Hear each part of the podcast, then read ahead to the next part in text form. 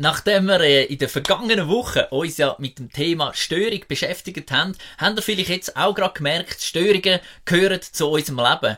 Da gibt's immer mal wieder Situationen, wo wir nicht darauf vorbereitet sind, so wie jetzt gerade voran wieder. Störungen machen etwas mit uns. Es umfasst unser ganzes Leben. Ja, es umfasst sogar für die einen vielleicht ein bisschen gewöhnungsbedürftig unsere Gottesdienste. Die Störung, die wir jetzt hatten in den letzten Monaten oder wo wir vielleicht immer noch so ein bisschen in den Ausläufen dieser Störung drinstehen, die hat auch etwas mit unseren Gottesdiensten gemacht. Wir wettet ja wieder starten mit Gottesdienst nächste Woche und wir merken, es gibt verschiedene Sachen, die nicht mehr so sind, wie sie voran sind. Die einen würden jetzt sagen, ja, aber wir wettet doch wieder zurück zum Normalen. Die Frage ist, was ist denn überhaupt normal? Eine Störung ist immer auch eine Chance und ich glaube, es ist wichtig, dass wir das mitnehmen in die kommende Zeit. Die, eine Störung, die verändert immer. Die verändert uns, die verändert unser Umfeld vielleicht, die verändert Menschen um uns herum. Eine Störung wird nie wieder das Gleiche weitergehen lassen, wie es voran war. Eine Störung ist also eine Veränderung. Und was löst bei dir das Wort Veränderung aus? Angst? Vielleicht, weil es doch eigentlich so schön war, wie es jetzt war? Vielleicht löst es Freude aus. Endlich ändert sich einmal etwas. Veränderung ist auch nicht etwas, wo für alle gleich ist, sondern wo individuell ist. Aber was es gleich hat für alle, eine Störung verändert immer. Meine Frage heute Morgen an dich ist, von wem oder von was lässt du dich verändern in deinem Leben? Eben vielleicht durchs Umfeld, wo du drin bist. Durch eine spezielle Situation, die in deinem Leben eintrifft. Durch deine Mitmenschen, oder du dich vielleicht sogar von Gott verändern? Ich weiß nicht, wie es dir geht, aber Veränderungen können manchmal ganz schön nerven, wenn man irgendwo gestört wird bei etwas und etwas verändert wird, oder nicht? Ich zum Beispiel, ich mag's gar nicht, wenn ich am Abend auf dem Sofa irgendwo vor dem Fernseher liege und einschlafe und nachher kommt meine Frau und weckt mich. Und sie weckt mich im Guten, weil sie denkt, hey, im Bett ist es doch viel bequemer zum Schlafen. Aber wenn ich dann geweckt werde und eine Veränderung passiert, das mag ich überhaupt nicht. Da, da werde ich wahnsinnig äh, emotional und vielleicht auch manchmal ein bisschen unfreundlich. Eine Veränderung ist etwas, wo einem tatsächlich irgendwo eben verändert. Wir ärgern uns über Störungen und das hat einen einfachen Grund. Veränderung und Störung bedeutet eine Veränderung oder eben eine Störung in unseren Plänen. Und wir lieben unsere Pläne. Gerade wir in der Schweiz, wo so organisiert sind, wo so strukturiert sind, wo alles zusammen so gern geplant haben. Wir stören uns ab Veränderungen, weil das unsere Sachen, wo wir geplant haben, durcheinander bringt. Vielleicht der Plan von der nächsten halben Stunde. Der Plan von heute Nachmittag. Der Plan vom kommenden Monat, was wir machen wollen. Stell dir vor, wie oft schaut ein Schweizer echt im Durchschnitt auf seinem Telefon das Wetter-App an? Wir wollen wissen, was für Wetter es ist in der nächsten Stunde, in den nächsten zwei Tagen, am liebsten in den nächsten 14 Tagen. Und so wie es dann anzeigt, müsste es auch sein, weil wir danach planen wollen. Veränderung ist nicht das, was wir suchen im Normalfall. Wir haben vielleicht geplant, wie es beruflich soll weitergehen in unserer Karriere. Schritt für Schritt. Wir planen, wie viele Kinder das wir wettet in der Familie. Wir planen vielleicht, dass wir im Sommer in die Ferien wetten, das Meer, auf Italien, auf Spanien, woher auch immer. Aber dann kommt etwas oder jemand dazwischen und alles ist anders. Das geht uns zum Beispiel als Familie momentan auch gerade so. Plötzlich wird uns klar, dass wir ab dem Herbst ein neues Auto brauchen. Wenn es drittes Kind gibt, haben wir einfach keinen Platz mehr in unserem Auto für Kindersitz in eine Reihe alle zu packen. Also braucht es ein neues Auto, weil jemand oder etwas dazwischen kommt, weil es eine Veränderung gibt. Störungen sind also manchmal ganz schön herausfordernd, vielleicht manchmal sogar auch mühsam. Und wenn wir Geschichten in der Bibel anschauen von Jesus, dann fällt uns auf, dass er öfters so ein jemand war, so eine Störung war. Einer, der immer wieder Menschen gestört hat, wo ihre Pläne auf den Kopf gestellt hat. durcheinander gebracht hat. Und die Geschichte, die wir heute miteinander anschauen, ist die, wo Jesus kurz nach dem Start, wo er öffentlich hat angefangen wirken, so plus minus um die 30 herum, hat er angefangen öffentlich wirken und er ist am Ufer vom See Genezareth gsi, spazieren. Und dann ist Folgendes passiert. Wir lesen das im Markus Kapitel 1, ist im Neuen Testament Verse 16 und 17. Als Jesus am See Genezareth entlang ging, sah er die beiden Brüder, Simon und Andreas. Sie waren Fischer und warfen gerade ihre Netze aus. Da forderte Jesus sie auf, Kommt mit mir, ich will euch zeigen, wie ihr Menschen für Gott gewinnen könnt. Der Simon und der Andreas, die sind also nach Plan bei ihrer Arbeit gsi. Sie sind Fischer und machen das, was sie seit Jahren Tag für Tag machen. Ja was? Sie fangen Fisch. Und jetzt kommt also Jesus und stört ihren plante und geordnete Alltag. Und er tut zwei Sachen, zwei Sachen, wie er sie stört. Er sieht sie und er ruft sie. Und das wollen wir jetzt miteinander einmal anschauen. Der erste Punkt, Jesus, er sieht die zwei. Jesus sieht den Simon und den Andreas beim Fischen. Das haben viele andere wahrscheinlich auch gesehen, wo dort vorbeigelaufen sind. Sie haben den Simon und den Andreas gesehen beim Fischen. Aber der Unterschied ist, Jesus ist nicht wie viele andere, weil Jesus sieht noch viel, viel mehr. Er sieht, was für ein Potenzial das in steckt. Er sieht für sie ein anderes Leben als das vom Fischen am See Genezareth. Er sieht, dass die zwei eigentlich für eine ganz andere Aufgabe berufen sind. Und das ist typisch für Jesus. Er sieht immer mehr, als wir mit unseren menschlichen Augen sehen. Er sieht die Herzen der Menschen. Er sieht das Potenzial von jedem Einzelnen und er sieht, was der Plan von Gott für jeden einzelnen Mensch ist. Er hat den prophetischen Blick, wo man könnte sagen, vielleicht so ein bisschen hinter Kulissen vom Mensch, hinter die Fassade, hinter das Äußere, weil der Geist Gottes in ihm ist. Und stell dir vor, Gott kennt dich viel besser, als du dich selber kennst, als ich mich selber kenne. Denn das Gesehen ist nicht immer gleich das Gesehen. Eine Blume, wo irgendwo in der Wiese wächst, vielleicht auf einer Weide, wird durch die Augen von einer Kuh ganz anders wahrgenommen wie durch die Augen von einem Kind. Oder ein Künstler, wo die Blumen sieht, auf dieser Weide, auf dieser Wiese stehen, wird das nochmal ganz anders wahrnehmen. Für die Kuh ist es vielleicht Futter. Für das Kind ist es wunderschön und es schmeckt gut. Und für den Künstler ist es das perfekte Motiv für sein Bild. Gesehen ist nicht gleich gesehen. Und ich will euch eine kleine Geschichte von mir erzählen. Als ich ungefähr 16 war, ist meine Selbsteinschätzung so dass ich das Gefühl hatte, ich kann nicht vor Menschen stehen. Wenn ich gewusst habe, ich muss einen Vortrag halten oder irgendetwas vor Menschen präsentieren, dann ist es mir zwei, drei Tage vorher schlecht. Ich habe kaum mehr gegessen. Ich bin wahnsinnig nervös gewesen. Und ich habe gedacht, das, das ist etwas, das nie in meinem Leben wird irgendwo Platz haben. Das ist meine Selbsteinschätzung, meine Selbstwahrnehmung gewesen. Heute bin ich ein paar Jahre älter, knapp 37 und in dieser Berufung von Gott. Und wisst ihr, was passiert ist? Es ist verändert worden durch Gott. Ich könnte mir heute nicht mehr vorstellen, nicht vor Leuten stehen, nicht zu predigen, nicht irgendwo Vorträge zu halten vor Menschen.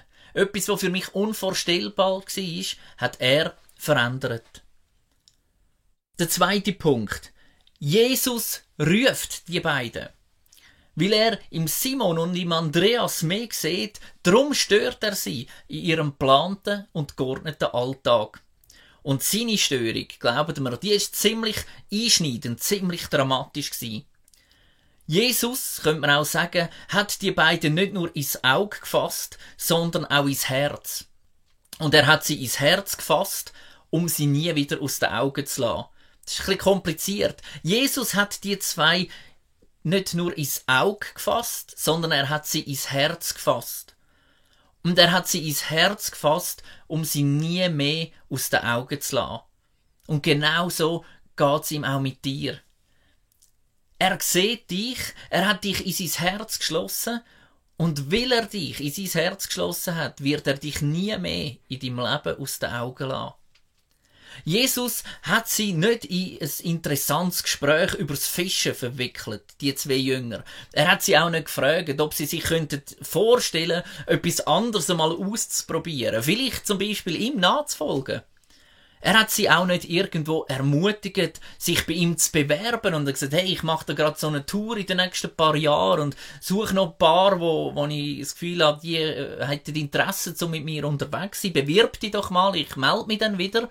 Nein, er hat ihnen in die Augen geschaut, er hat sie fadengrad aufgefordert und gesagt, komm, folg mir nach. Und Nachfolger, das kann ich euch sagen, hat es in der damaligen Zeit einige gegeben. So hat man im jüdischen Straßenverkehr zum Beispiel gesehen, wie die Ehefrau ihrem Mann nachfolgt. Das ist hier ganz normal gewesen. Der Sohn seinem Vater nachfolgt. Der Soldat am Hauptmann nachfolgt und der Sklav seinem Herr nachfolgt. Und auch in den religiösen Kreisen sind die Schüler ihrem Rabbi, also ihrem Lehrer, eben nachgefolgt. Der große Unterschied zwischen den Schülern, wo dem religiösen Lehrer nachgefolgt sind, und den Jüngern, wo Jesus nachgefolgt sind, ist folgende: Die Schüler, die haben sich beworben, dass sie zum Rabbi haben dürfen gehen. Die Jünger hat Jesus berufen, dass sie ihm nachfolgen. Sie haben sich nicht von sich aus beworben, sondern Jesus hat in ihnen gesehen, was das Gott ihnen angelegt hat und hat sie berufen. Vielleicht magst du dich noch erinnern, wenn du schon ein bisschen älter bist, an deine Schulzeit, wo du noch jünger bist und dann haben wir vielleicht im Turnen Spiele gespielt und es hat Gruppen gegeben, Mannschaften und dann ist gewählt worden. Und ich habe das Gefühl, bei den meisten von uns würden wir sagen, dann, wenn du berufen worden bist, in eine Gruppe gewählt worden bist, das ist ein riesen Unterschied gewesen, ob dich jemand berufen, gerufen hat in seine Gruppe oder ob du am Schluss der Letzte gewesen bist und einfach noch irgendwo zuteilt worden bist. Oder vielleicht sogar hast müssen erklären, was denn du gut kannst, wieso, dass dich die Gruppe sollte nehmen. Jesus hat also den Simon und den Andreas aufgefordert, ihren gewohnten Alltag zu verlassen, ihre geordneten Pläne stehen und liegen zu lassen, um sich ihm anzuschliessen. Er ist hier nicht bekannt gewesen, ein Star, wo man gewusst hat, wow, dem will ich nachfolgen, von dem will ich ein Follower sein. Das ist ein Influencer. Man hat ihn nicht kennt. Er kommt und sagt, folgt mir nach, verlöhnt eure Familie und macht euch mit mir auf den Weg. Er hat sie aus ihren Plänen rausgeholt, was sie für ihr Leben gemacht haben. Und er hat ihnen ganz neue Pläne gegeben. Sie sollen mit ihm kommen. Sie sollen mit ihm unterwegs sein. Sie sollen zulassen. Sie sollen beobachten. Und sie sollen von ihm lernen. Jesus will sie näher haben an sich und an seinem Herzen, um sie ausbilden zu können und prägen. Und wie reagieren dann die zwei? Sie haben ungefähr drei Möglichkeiten gehabt, wie sie können reagieren. Die erste ist, sie haben den Ruf ganz einfach können ignorieren und ihn von sich fernhalten. Sie hätten können so tun, als wäre Jesus gar nicht da, als ob sie nichts gehört hätten. Und sie hätten mit ihrem Leben, mit ihren Plänen, mit ihrem Fischer GmbH, wo sie da hatten, einfach können weitermachen wie bisher. Die zweite Variante, sie hätten können den Ruf von Jesus bekämpfen. Sie hätten können sagen, was fällt dir eigentlich ein? Du siehst doch, dass wir beschäftigt sind. Wir haben Familie, wir haben eine Firma. Wie kommst du auf so eine blöde Idee, dass wir mit dir sollten mitkommen und alles zusammen liegen lassen? Oder der dritte Punkt, sie hören auf Jesus, sie lösen sich auf die Störung ein und sie gehen mit ihm mit. Und ihr ahnt es natürlich schon, der Simon und der Andreas, die haben sich für den dritten Weg entschieden.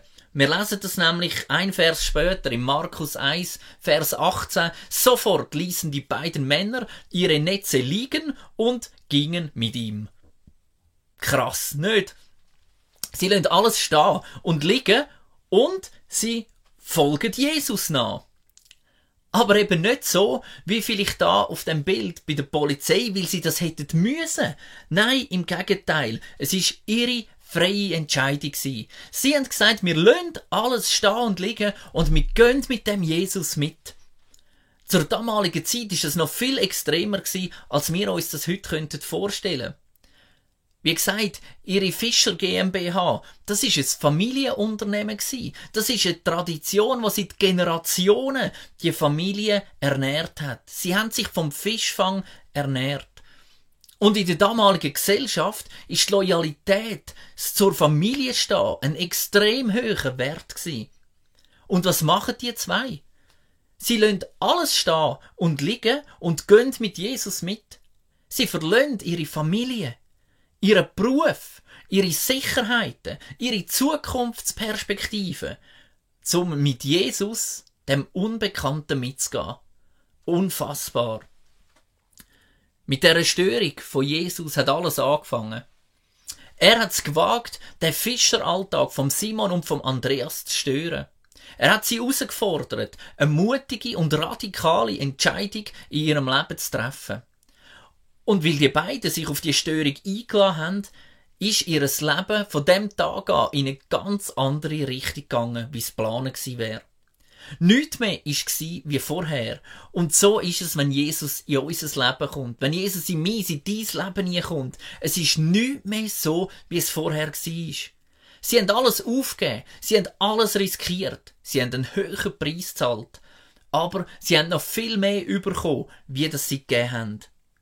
Sie haben eine neue Familie bekommen, im Kreis von diesen Jüngern, von diesen Nachfolgern von Jesus. Man könnte sagen, vielleicht auch ein Stück weit später in der Kille, wo sie unterwegs sind. Sie haben eine neue Berufung bekommen, einen neuen Auftrag von Gott, werden Menschenfischer, gewinnen Menschen für mein Reich. Sie haben ein sinnvolles und erfülltes Leben gehabt. Und sie haben eine Sicherheit gehabt, weil sie gewusst haben, Gott kümmert sich um sie. Das ist nicht ein einfaches Leben gewesen, das ist nicht ein leichtes Leben gewesen, aber das hat Jesus ihnen auch nie versprochen. Das hat Jesus übrigens auch dir und mir nie versprochen, dass es einfach und leicht wird sein.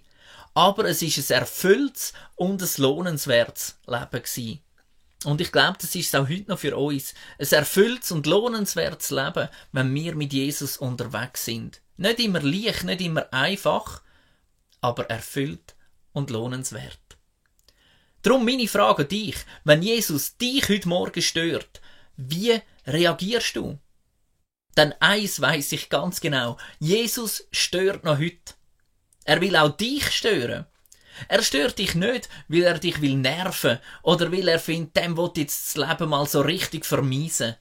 Er stört dich, weil er dich sieht. Er stört dich, weil er in dir mehr sieht, mehr Leben als das, was du im Moment lebst. Er sieht mehr als einfach die Pläne, wo du dir gemacht hast für die nächsten Monate, für die nächsten Jahre. Jesus sieht in dir die Berufung, wo Gott in dein Leben eingeleitet hat. Über dein Leben. Und darum ruft er dir heute Morgen und schon gestern und am Morgen immer wieder zu, komm, folg mir nach.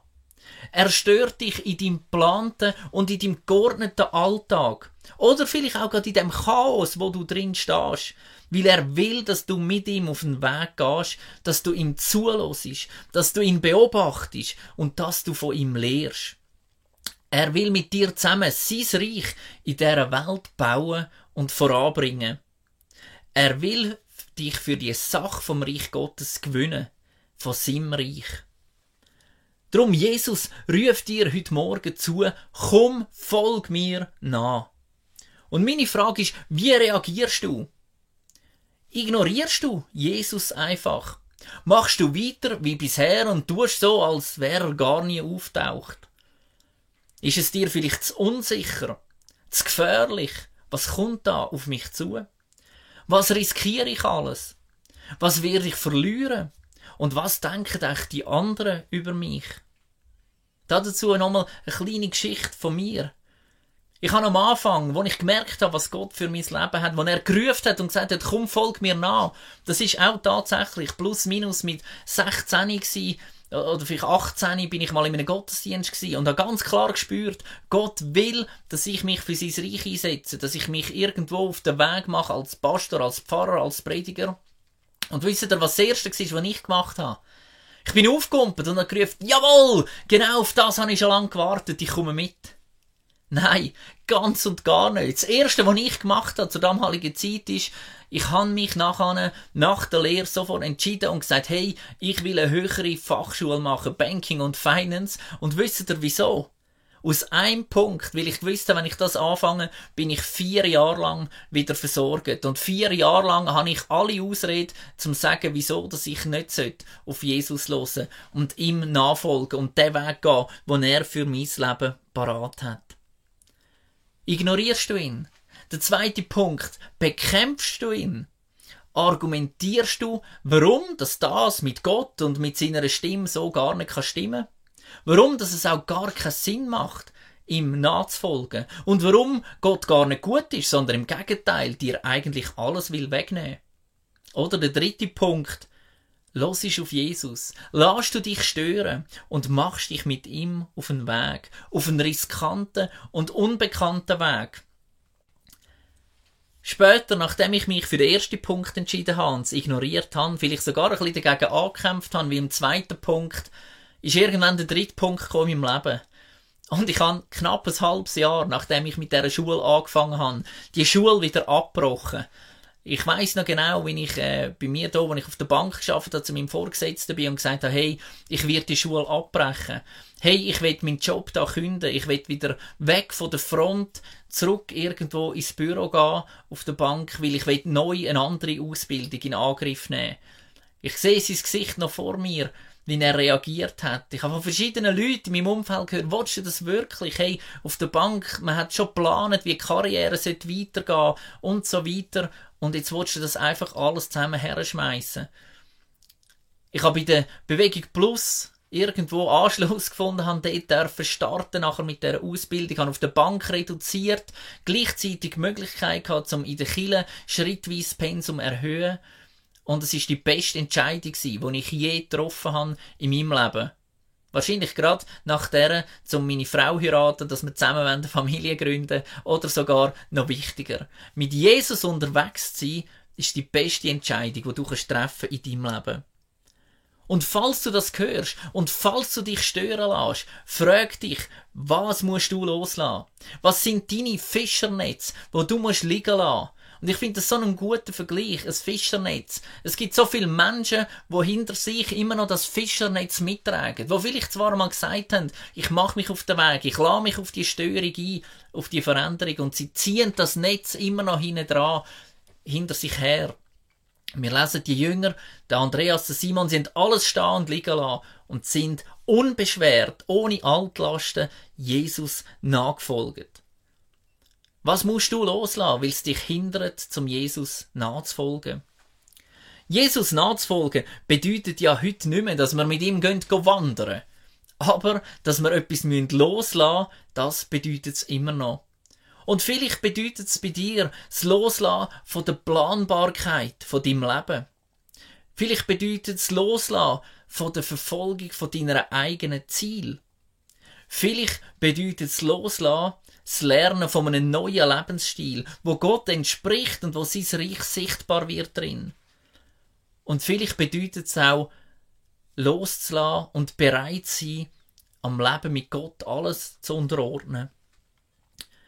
Gott verändert uns in zwei Schritten. Der wichtigste Wendepunkt, den ich vorher schon angetönt, ist, wenn wir uns Jesus anvertrauen und sagen, Jesus, ich komme mit, so wie die Jünger, ich will dir nachfolgen. In dem Moment, sagt die Bibel, werden wir von Neuem geboren, wenn wir die Entscheidung treffen. Und das steht in der Bibel in 2. Korinther 5, Vers 17, das ist auch im Neuen Testament. Gehört jemand zu Christus, dann ist er ein neuer Mensch. Was vorher war, ist vergangen. Etwas Neues hat begonnen. Und vielleicht hast du das Wort auch schon gehört, Wiedergeburt. Wiedergeburt, das ist nicht gleichzusetzen mit einer Inkarnation, dass du mal irgendwie als etwas anderes nochmal geboren wirst, sondern der Ausdruck bedeutet eigentlich schlicht und einfach, dass wir die Chance zu einem Neuanfang überkommen. Man könnte vielleicht sagen, es ist wie wenn du ein Heft hast in der Schule und du schreibst dort rein und, und es wird wüst und es verschmiert und macht und tut, du kommst ein neues Heft über die Möglichkeit, um ein neues, leeres Heft holen bei Jesus und neu anfangen, deine Geschichte aufzuschreiben. Das heißt nicht, dass das Alte nicht wert war. Jeder Mensch bringt die Vergangenheit mit und das ist wichtig, das prägt uns und das hat uns zu dem gemacht, wo wir heute sind. Aber es heißt, wir können eine neue Geschichte anfangen zu schreiben. Ein Neuanfang. In uns wohnt eben jetzt Jesus, in uns wohnt der Heilige Geist und der wird mit uns eine neue Geschichte schreiben. Aber das ist nur der Anfang. Nachher fängt ein lebenslanger Prozess an. Das ist der zweite Punkt, wo Gott uns von innen durch seinen Geist formt. Er bringt positive Eigenschaften hervor in der Bibel. Das lesen wir im Galater 5, Vers 22 und 23. Das ist die sogenannte Frucht vom Heiligen Geist, eben die Frucht von, von Gott, von Jesus, wo in uns wohnt. Dort sind neun Eigenschaften aufgeführt. Es ist Liebe, es ist Freude, es ist Frieden, es ist Geduld, es ist Freundlichkeit, es ist Güte, Treue, Sanftmut und Selbstbeherrschung. All das wird Gott in deinem Leben bewirken. Aber wie kommen wir dann an die neuen, an die Charaktereigenschaften her, wo Gott da beschreibt? Es dürfte klar sein, dass es nicht einfach eine Gehirnwäsche ist, wo uns Gott unterzieht und zack, schon sind wir wie ausgewechselt und alles ist anders in unserem Leben. Wir würden ja selber ab uns verschrecken, wenn es so wäre. Sondern Gott verändert uns schrittweise dass wir nicht überfordert sind, sondern dass wir dürfen gefördert werden. Zusammenarbeit ist gefragt zwischen Gott und zwischen mir, zwischen dir und er stellt uns Kraft zur Verfügung. Aber die Schritte, die müssen wir selber gehen. Den Schalter müssen wir umlegen, dass die Kraft kann fließen. Und Gott hat so wie Werkzeug parat gestellt, wo er sagt, hey, mit diesen Werkzeug will ich dich schleifen, will ich dich formen. Und das ist zum einen die Bibel. In der Bibel, da können wir das Wort von Gott erfahren, wie das wir leben sollen. Der Paulus schreibt am Timotheus im 2. Timotheus 3, 16 und 17, die ganze heilige Schrift ist von Gottes Geist eingegeben. Sie lehrt uns, die Wahrheit zu erkennen, unsere Schuld einzusehen und uns von Grund auf zu ändern und so zu leben, dass wir vor Gott bestehen können. Sein Wort zeigt uns, wie wir als veränderte Menschen fähig werden, in jeder Beziehung Gutes zu tun. Das Wort von Gott will uns helfen auf dem Weg. Der zweite Punkt ist der Heilige Geist, wo in uns wohnt. Denn Gottes oberstes Ziel ist es, dass wir ähnlich werden wie Jesus. Und das ist ganz wichtig, ähnlich werden wie Jesus. Das ist nicht das Aussehen gemeint, dass wir sollen uns versuchen, möglichst die gleiche Frisur, wie vielleicht Jesus hat, obwohl wir ja gar nicht genau wissen, was er für eine Frisur hat. Uns sollen so ähnlich werden. Ähnlich werden wie Jesus heißt übrigens auch nicht, dass du Jesus bist oder dass du Jesus solltest werden oder Jesus solltest äh, das Kreuz, das er getragen hat, auf dich nehmen. Ähnlich werden heißt, Vielleicht in der heutigen Zeit könnte man auch sagen, dass wir uns inspirieren lassen von ihm. Dass wir uns inspirieren lassen vom Heiligen Geist, uns führen lassen und so näher an sein Wesen herkommen und mehr so werden, wie er war. Und das Dritte ist die Umstände, wo Gott mit uns unterwegs ist und die Umstände auf uns wirken können. Ein bekannter Autor, der C.S. Lewis, hat einmal geschrieben, Gott flüstert in unseren Freuden, in unseren Schmerzen aber ruft er laut. Und ich habe das in meinem Leben schon ein paar Mal erleben. Die Wahrscheinlichkeit, dass wir uns ändern, ist wesentlich höher, wenn wir nicht einfach nur das Licht sehen, sondern wenn wir die Hitze spüren. Also wenn wir nicht einfach nur von weitem etwas sehen, etwas Tragisches vielleicht, was passiert ist, ist die Chance klein, dass uns das verändert. Wenn das aber näher ist und in unserem eigenen Leben passiert etwas Dramatisches, vielleicht eine Notsituation, irgendein Leid, das dich trifft, dann ist die Chance wesentlich höher, dass es zu einer Veränderung kommt. Wieso ist das so? Weil wir uns als Menschen oft nur dann ändern, wenn der Schmerz größer ist wie die Furcht vor der Veränderung. Ich will das nochmal sagen. Veränderung in unserem Leben passiert meistens erst dann, wenn der Schmerz größer ist, wie die Angst vor der Veränderung, die auf uns zukommt. Und an einer Veränderung geht immer eine bewusste Entscheidung voraus. Wenn wir nur untätig umsitzen und warten, dann müssen wir gar nicht darauf warten, dass wir uns weiterentwickeln. Ich glaube, die wenigsten haben sich irgendwo weiterentwickelt oder Neues dazugelernt, indem dass sie einfach nur umgesessen wären. Wenn wir aber ernsthaft vorhaben, dass wir uns verändern wollen, müssen wir eine Entscheidung treffen und Veränderung fängt im Kopf an. Sie fängt im Kopf an. Wir müssen unsere Denkgewohnheiten ganz genau betrachten. In der Sprüch 4,23 heißt es, mehr als alles andere, achte auf deine Gedanken, denn sie entscheiden über dein Leben. Oder ein Pastor, ein bekannter Prediger, Rick Warren, hat gesagt, was ich denke, bestimmt, was ich fühle, und dies wiederum bestimmt, was ich tue. Das Denken bestimmt, was wir fühlen, und das wiederum bestimmt, was wir machen. Wir können das Wachstum nicht irgendwo künstlich beschleunigen. Es sind Geistesfrüchte und jede Frucht braucht Zeit zum Reifen und genauso ist es auch mit dem Christsein. Ich weiß nicht, wo du in Bezug auf Jesus genau stehst. Vielleicht glaubst du schon, dass es ihn irgendwie gibt, aber du hast eigentlich nicht viel mit ihm zu tun. Ich sag dir, Jesus sieht dich und er sieht ein anderes Leben für dich als das, was du zur Zeit lebst. Er sieht dich mit Augen, wie Gott dich sieht. Und darum ruft er dir zu, heute Morgen, komm, folg mir nach. Das ist nicht ein Aufruf, zum ein braven, frommen zu werden. Das ist eine Berufung in ein abenteuerliches Leben mit Gott. Und ich will dir Mut machen, wenn du das heute Morgen hörst, sehr erste Mal vielleicht, dass Gott zu dir ruft, dass Jesus zu dir ruft und sagt, komm, folg mir nach dann zögere nicht länger. Überwind die Angst vielleicht vor dem Ungewissen und lade dich auf das ein. Lass dein Fischernetz, deine Sachen, wo du mit dir ziehst, liegen und gang auf den Weg mit Jesus. Wie reagierst du? Ignorierst du ihn? Kämpfst du mit ihm? Oder bist du bereit zu hören? Was musst du loslassen? Was hindert dich, ihm nachzufolgen? Im Johannes 10, 10 heißt es, ich bin gekommen, um ihnen Leben zu bringen. Leben in ganzer Fülle. Jesus will dir nicht irgendetwas wegnehmen, wo du unbedingt brauchst zum Leben, sondern Jesus will kommen, weil er dir das Leben in ganzer Fülle geben will. Er bietet dir nicht Planungssicherheit, er bietet dir nicht Wohlstand, er bietet dir nicht Selbstverwirklichung, aber er bietet dir ein Leben in ganzer Fülle, so wie es eigentlich denkt ist von Gott, wo er dich geschaffen hat.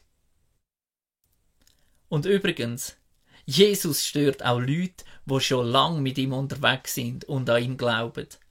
Auch wir Christen laufen nämlich Gefahr, unser Leben mehr oder weniger fromm durchzuplanen. Aber Jesus sieht uns.